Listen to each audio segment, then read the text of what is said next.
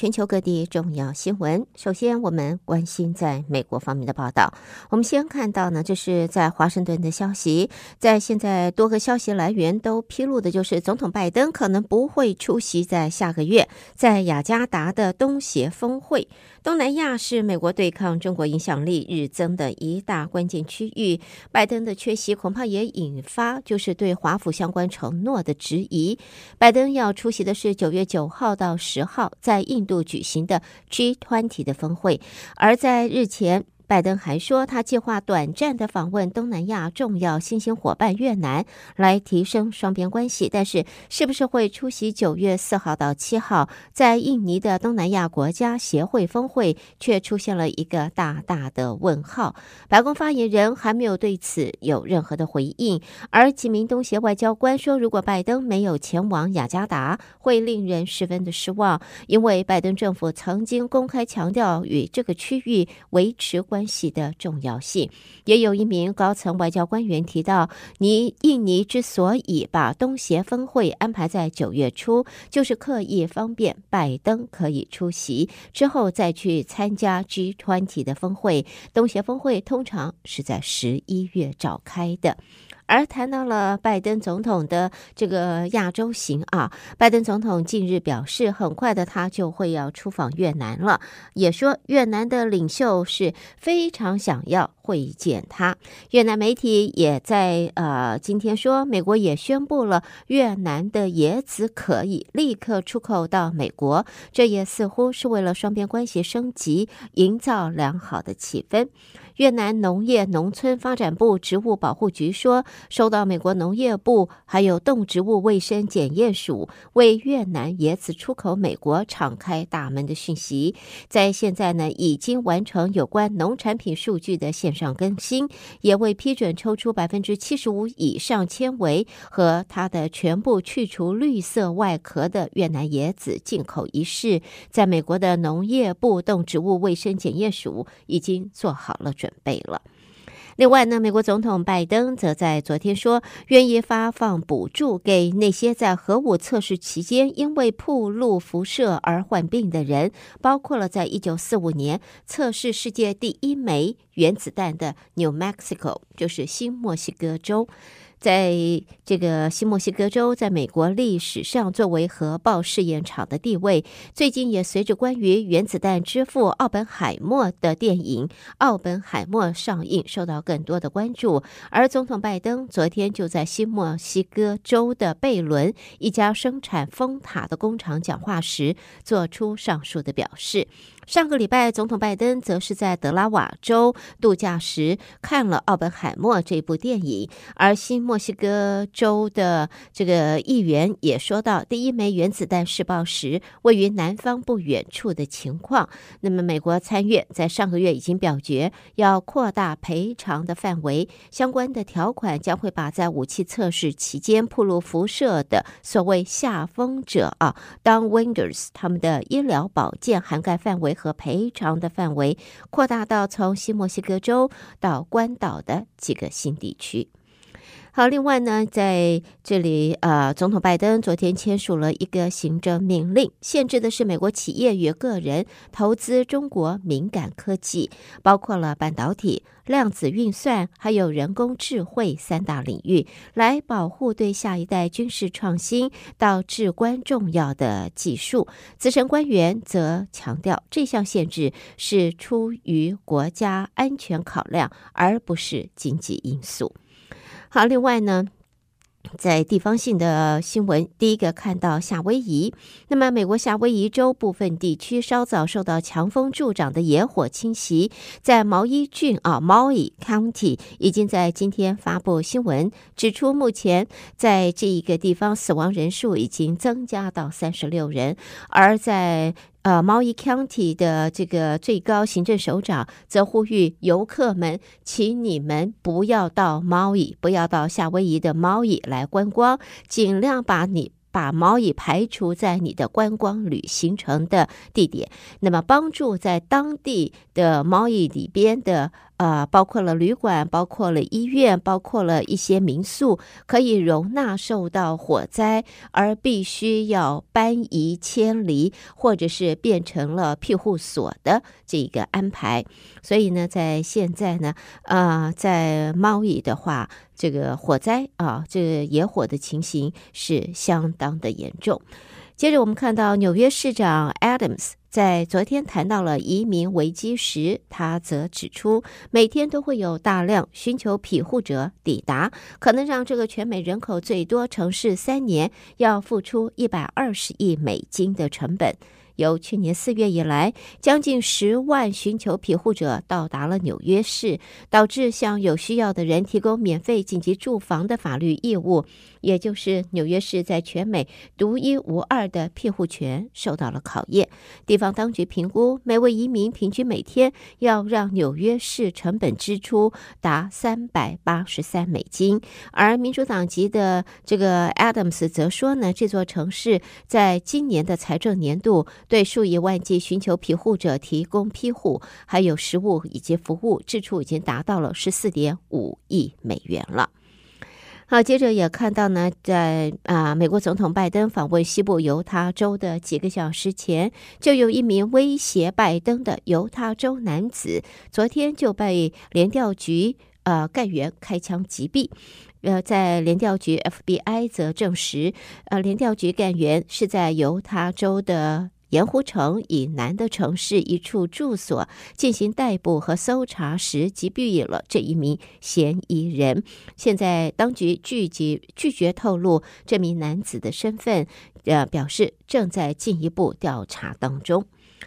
另外呢，在 San Francisco 旧金山啊湾区，现在位处人工智慧的发展前沿，无人驾驶车辆是满街跑啊，算是引领了变革了。但是呢，却也延伸乱象。现在当地市府官员和科技业者对于开放全天候收费服务的立场是分歧的。加州公共事业委员会会进行关键表决。在近来，加州监管机构公共事业委员会逐步放宽对无人驾驶车辆运作的限制，而 GM 就是通用汽车底下的 Cruise，以及 Google 母公司 Alphabet 旗下的呃 Waymo，去年就在旧金山市中心展开无人驾驶计程车的服务。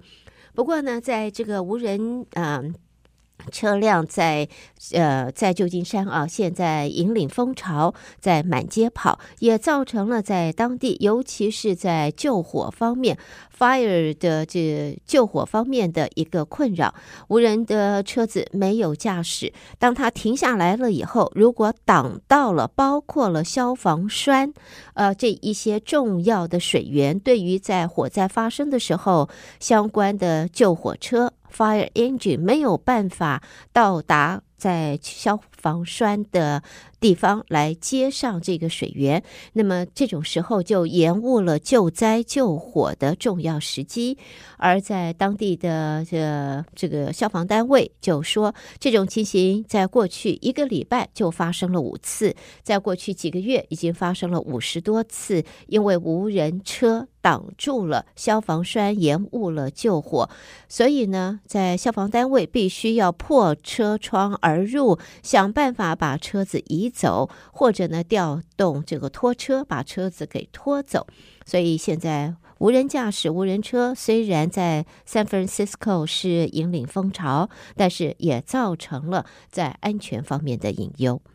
好，另外呢，也看到美国娱乐巨擘 Disney 在今天宣布将会调涨串流服务的定费，并且要打击。寄生账号股价在这一个盘后就因为这个消息上涨将近百分之三。迪士尼说，他提旗下的 Disney Plus 无广告订费将会调涨百分之二十七到十三块九九美元，Hulu 无广告订费则调涨百分之二十。迪士尼的执行长坦承，必须改善迪士尼影片的品质，为招牌运动品牌 ESPN 定位。直接提供消费者串流服务，以及化解好莱坞编剧和演演员的罢工行动。好莱坞编剧演员罢工已经导致不少电视电影制作不得不停摆了。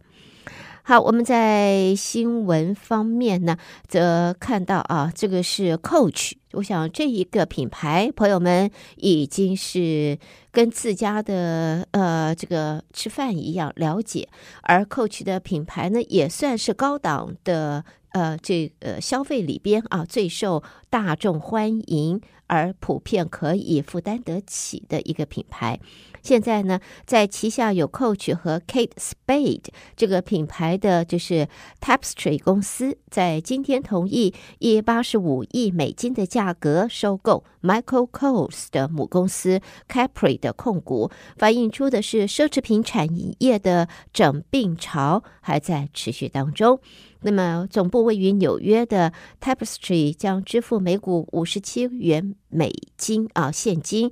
比 Capri 的八号收盘溢价是高百分之六十五，这个交易预计会是在明年就会完成。好的，带给大家这是在美国方面的重要新闻。朋友们收听的是德州中文台，我是胡美健。下边焦点将转到国际新闻方面，和我继续的一同关心。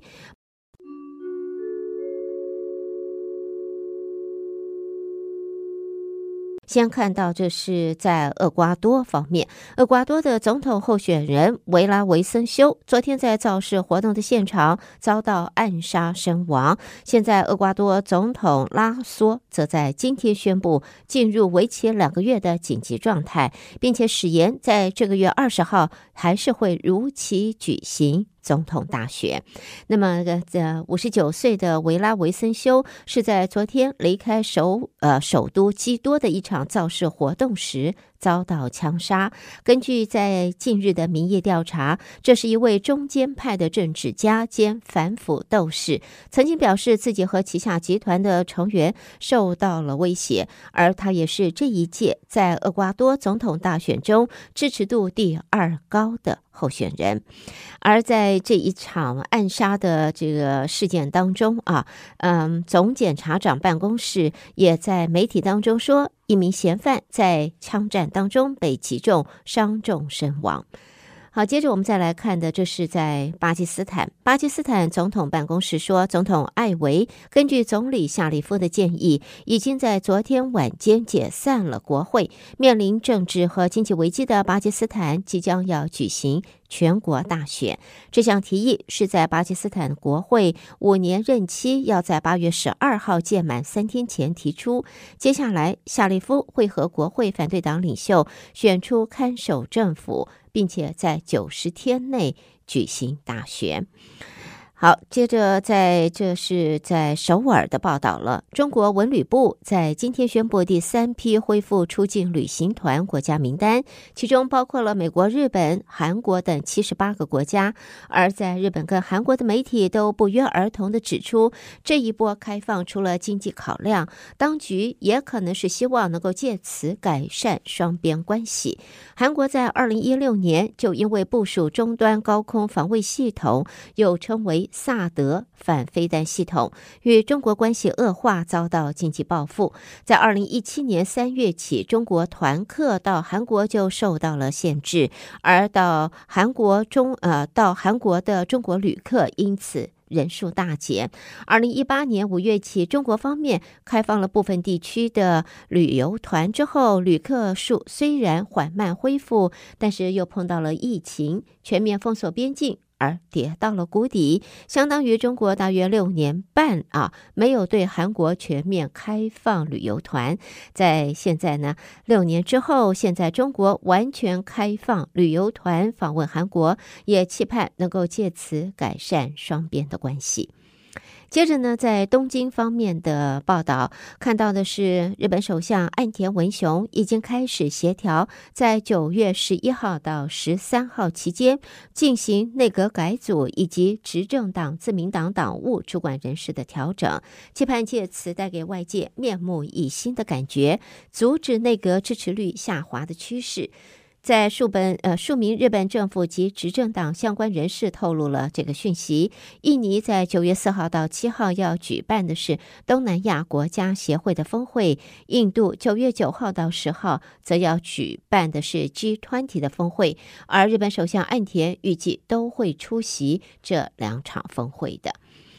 而在尼日七月份发生政变之后呢，外界则怀疑美国是不是能够继续在尼日驻扎一千一百人的军队。而根据官员和分析人士则表示，这对打击沙赫尔地区伊斯兰武装分子的行动是至关重要。在过去十年里，美军是一直在对尼日的军队进行反恐训练，也在当地境内设有两座军事基地，其中的一个基地是专门负责针对伊斯兰国和 Al-Qaeda 分支机构执行无人机任务的。在现在尼日政变之后，现在当地美国的反恐基地有可能会成为焦点。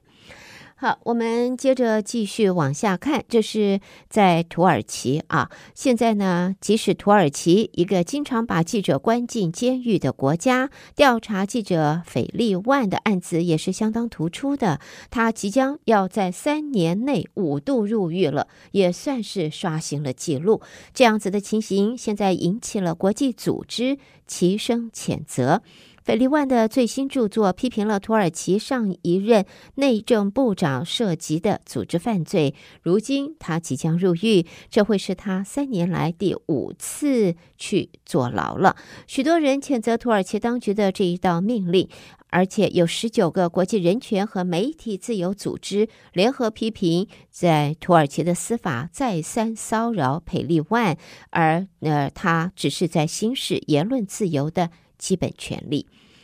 好，另外，在这个气候方面呢，联合国人权事务高级专员图克昨天在巴格达说，伊拉克气温上升和持久干旱的现象，现在给全世界发出了警讯。伊拉克连续第四个夏季蒙受干旱之苦，包括首都巴格达和国境最南端在内，部分地区气温已经接近摄氏五十度。现在呢，这个伊拉克的极端气候是对举世发出的警讯。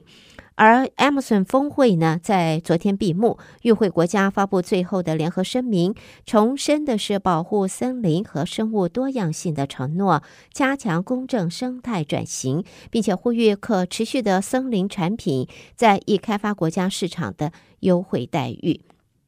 西班牙和葡萄牙现在面临的，则是今年夏天第三波热浪之际，这两个国家气温也随之飙升。葡萄牙南部大规模的野火燃烧，现在堂堂进入第五天。西班牙的国家气象局也提出了警告啊，就是全国平均气温有可能会刷破七十年的新高纪录。好，最后我们则看到呢，在现在全球的气候暖化，那么科学家们也说，早在喜马拉雅山脉上被发现的早苔属的植物，恐怕就熬不过这种气候崩溃而面临绝种。早苔在地球上生长将近三点九亿年，它堪称是这个世上最古老的苔藓植物。朋友们，带给大家国际方面的报道。这里是德州中文台，我是胡美健。美国和国际新闻之后，我们要在这儿稍微休息一下，稍后我们再和朋友们一同关心来自两岸方面的重要消息。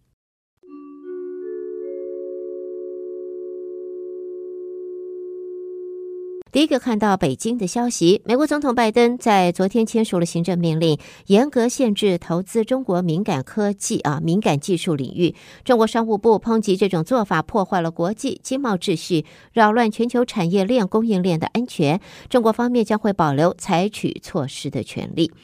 另外呢，这个台风杜苏芮引发了洪水，在天津、河北、河南先后都启用了海河流域八个国家，这个是蓄滞洪区来蓄洪，但是区内的居民就必须要被迫迁移，财产遭到严重损失。对此，中国财政部则说，水利部昨天宣布了紧急预拨人民币十亿元，来对蓄就是蓄滞洪区内的居民要给予补偿。在昨天呢。财政部说，受到杜苏芮台风影响，海河流域遭遇的是严重洪涝灾害。天津、河北、河南启用的八个国家蓄滞洪区累计蓄洪十八点四七亿立方公尺，有效减轻下游地区防洪压力。现在紧急预拨人民币十亿元，提供这八个国家蓄滞呃洪区域运用期间居民损失的农作物、专业养殖、经济林、住房、家庭农业生产机械等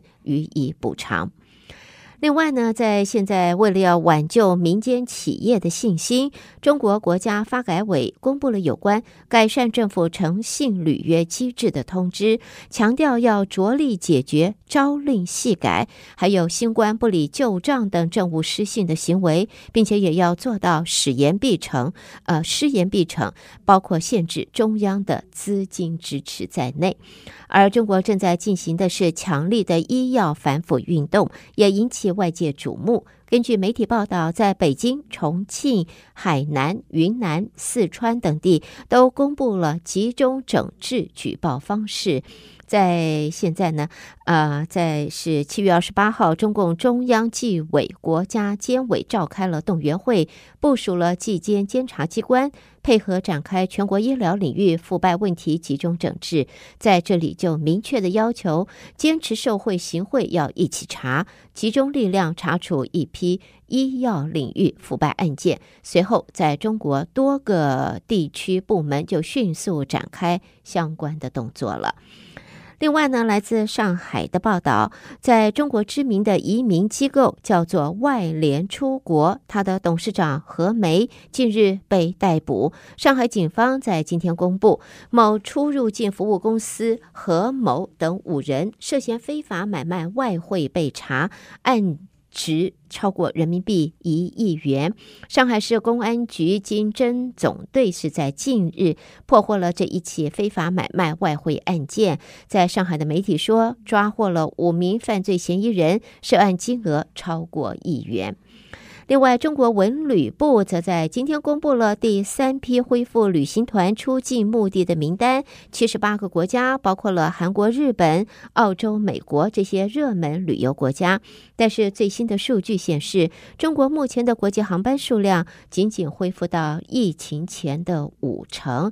在现在呢，境外饭店的浏览浏览量是暴增啊，其中日本、韩国的住宿浏览热度是成长了许多。相形之下，中国疫后的国际航班数量的恢复，倒不如在现在关心出游的这个旅行团开放以后的这样子的成长快。接着看到文旅部今天宣布第三批恢复出境旅行团的名单，即日起恢复的是全国旅行社和在线旅游企业经营中国公民到有关地区和国家。的出境团队旅游和机票加酒店的相关业务。中国外交部发言人说，是为了要让民众赴境外旅游观光给创造更为便利的条件。八月十号起，中国方面进一步扩大中国公民出境团体旅游国家和地区范围了。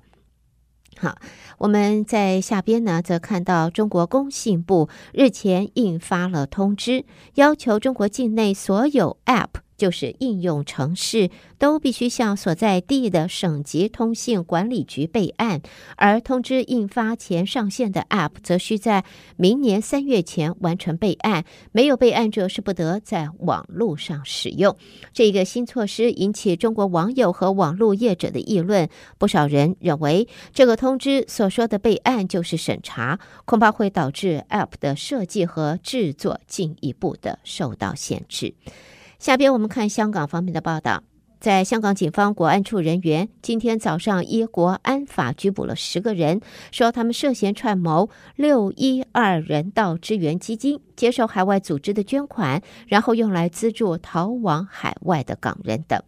而在香港的法庭拒绝就律政司申请禁播歌曲《愿荣光归香港》。颁下禁止令，其后律政司上诉，律政司则表示，香港特首已经按国安法，呃，发出了证明书，说荣光禁制令涉及国家安全，法庭是应该遵从行政机关的判断。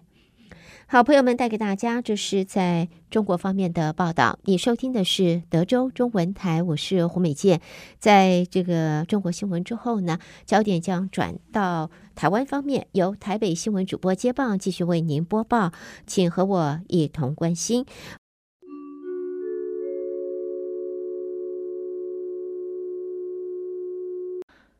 德州的听众朋友，您好，我是央广主播张旭华。在台湾的消息方面。美国前国务院次卿克拉克于九号到十二号以美国普渡大学克拉克科技外交研究院主席的身份来台访问。蔡英文总统今天上午在总统府接见。总统表示感谢克拉克对台湾的坚定情谊，并表示非常认同克拉克主张经济安全及国家安全的概念，也感谢克拉克在美国国务院次卿任内促成台美建立经济繁荣伙伴对话，并签署科学及技术合作协定。他并希望台美能够尽快签署避免双重课税协定。总统说：“就在今年六月，台美二十一世纪贸易倡议的首批协定已经完成签署，这是过去四十年来台美结构最完整的贸易协定。我们也期盼台湾和美国持续透过各项的对话机制深化合作交流，并且尽快签署，呃，避免双重课税协定，为双方的投资往来创造更多的利基。”克拉克表示，由于台湾的自由民主、科技创新的成绩，而且是美国重要盟友，而被视为美国经济外交的战略核心。克拉克科技外交研究院也正筹建台湾创新与繁荣中心，因为如果没有一个强大、有韧性且自由的台湾，世界各地的自由都将受到威权主义的威胁。他强调，台湾并不孤单，美国人及世界各地自由的人民都与台湾站在一起。不仅是因为民主国家相互支持，也因为这个关系到美国的经济、科技及国家安全。副总统赖清德将率团访问友邦巴拉圭，并规划过境美国纽约和旧金山，引起中国不满。外交部表示，历任副总统过境美国共有十一次，赖副总统此行将是第十二次，也是他任内的第二次。外交部指出，过境安排正与各方紧密协调，以舒适、安全、便利、尊严原则办理。中国没有任何理由过度反应或借机升高情势。外交部发言人刘永健说：“如果中国决定借机采取挑衅作为，那破坏区域和平稳定现状的一方是中国，不是台湾，也不是美国。”另一方面，日本前首相麻生太郎日前在凯达格兰论坛有关吓阻能力要有动用武力抑制的发言，同样引来中国批评。外交部表示，面对对岸威胁扩张野心甚至挑衅，我国除了争取理念相近国家的支持外，必须强化自我防卫能力，展现自我防御的意志与决心。这与麻生的说法并无不同。副总统赖清德将率团访问友邦巴拉圭，并过境美国。陆委会今天表示，我国政府元首出访友邦时过境相关国家，不仅有潜力可循，而且已行之有年。呼吁中共当局没有必要做出过度反应。至于日本前首相麻生太郎在凯达格兰论坛的演讲内容，陆委会认为麻生的讲法与日本政府的态度跟我方一致。台湾不是要惹麻烦，也不是要使用武力威胁任何人，重点在于我们要能自保。国民党和民众党近来都将炮火对准前瞻基础建设计划，质疑特别预算编列债留子孙，经费分配不均。行政院长陈建仁今天在行政院会才是，前瞻建设促进区域均衡发展，为经济成长奠定动能。他完全不同意所谓债留子孙的批评。陈建仁强调，前瞻建设不分蓝绿，平衡南北发展。台湾也在相关国际评比排名前段班，可见前瞻建设为子孙打下幸福温暖的基础。行政院发言人林子伦转述说：“有人说前瞻基础建设是在留子孙，我们完全不同意。前瞻建设是帮我们子孙投资未来，使他们未来经济上、社会上有更好的发展。我们也知道，蔡总统上任的时候，举债决算大约五兆四千多亿。”到目前为止是五兆八千多亿，增加四千多亿的举债，相较于以前的举债状况少很多。国发会主委龚明鑫在行政院会后记者会上表示，截至去年底，前瞻预算约使用五千六百一十一亿元，如果扣除全国性计划的一千七百三十五亿元，不分中央地方主办，用于地方建设的计划经费为三千八百七十五亿元。龚明鑫表示。前瞻计划前四期创造的实质 GDP 将会破兆，而且相关建设可以用三十年甚至四十年，绝非债留子孙。国民党总统参选人侯友宜提出核一二三厂延役、核四安全重启的能源政策，朝野阵营激烈交锋。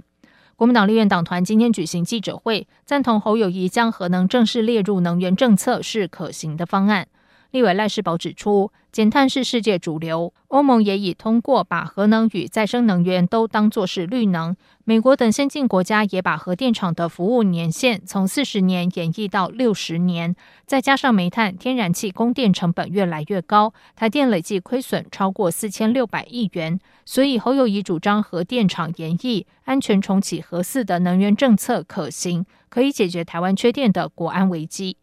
他并质疑，民进党总统参选人赖清德日前也曾抛出紧急时刻重启核电的说法，为何侯友宜主张重启核电却受到抨击？赖世宝说：“一个核电厂重启要申请，类似建筑制造一样，申请制造重启使用，一开始用要用的时候还要申请它的安全问题等等的，总共一两年的时间，所以要准备呀、啊。为什么赖清德可以讲？”国安需要的时候可以重启核电，侯友宜不可以讲这个。我们要问，民进党团也举行记者会，质疑侯友宜主张二零五零年核电占比达百分之十八，相当十个核四机组发电，未来全台可能一线市一核电厂，这根本是猴急跳墙，永核就选情。针对侯友宜，民众党总统参选人柯文哲提出能源政策，都提到使用核能。民进党总统参选人赖清德近办发言人郭雅慧今天批评蓝白一起永和，核废处理却无能，根本是不负责任的政策。而且侯科两人所谓的缺电，只是为反对而反对的煽动性语言。为了抢攻青年票，民进党总统参选人赖清德近来使出浑身解数，今天于 Facebook 社群平台推出三支充满创意趣味的赖桑挺清的短影片。以办公室小短剧的方式询问赖桑赖清德青年们在意的政策内容，并以浅显易懂的方式，利用两分钟的时间说明复杂政策。赖清德化为赖桑，在影片中清楚解说政府推出通勤月票补助，降低年轻人的通勤负担；以扩大租金补贴范围，减少年轻人租房压力。近来还推动文化成年礼券及青春动资券，让年轻人恢复疫情前的艺文生活。未来也会朝向满足百万租屋族需求的目标迈进，帮助年轻人追梦。民进党从减轻年轻人的生活压力到提升生活的品质，一直都在做，未来也会做得更好。这是政府的责任，也是我的承诺。朝二零三二年百万租屋家户总目标前进，为你减负担是政府的责任，也是我的承诺。政府有责任应该缩短公私立大学学杂费差距五成以上，未来。人都可以勇敢追梦，让政府帮助年轻人逐梦。赖清德竞办发言人郭雅慧表示，赖桑挺青的系列除了推出这三支短影片之外，未来也将再推出两支针对青年朋友常见的问题进行解惑回应的短片。鸿海集团创办人九号在屏东举行造势大会，国民党屏东县议长周典论表态挺郭，更有党籍议员称郭台铭比国民党总统参选人新北市长侯友谊更有关公精神。侯友宜今天一早在党主席朱立伦及桃园市长张善政陪同下，前往大溪普济堂参加关公诞辰绕境祈福。针对郭台铭屏东造势活动中有党籍议员表示，郭台铭比他更具关公精神。侯友宜受访时回应，自己从警数十年，带领兄弟出生入死，毫无惧怕，就是因为有着共同且不变的信仰，并再次喊话，应该发扬关公重诚信的精神。侯友宜说：“这是我几十年不变的信仰。今天刚好是关圣帝君的圣诞千秋，我特别到大溪普济堂来参与绕境祈福，就是希望能发扬忠义。”重诚信的精神，一起往前走。而侯友宜抛出能源政策，主张和一、二、三厂延役，核四安全重启，引发话题。侯友宜表示，自己一向主张没有核安就没有核能，对核电的态度从来没有改变。他并批评赖清德日前曾表示核电可紧急备用，才是自己打脸自己。以上就是今天的台湾重点新闻，谢谢收听。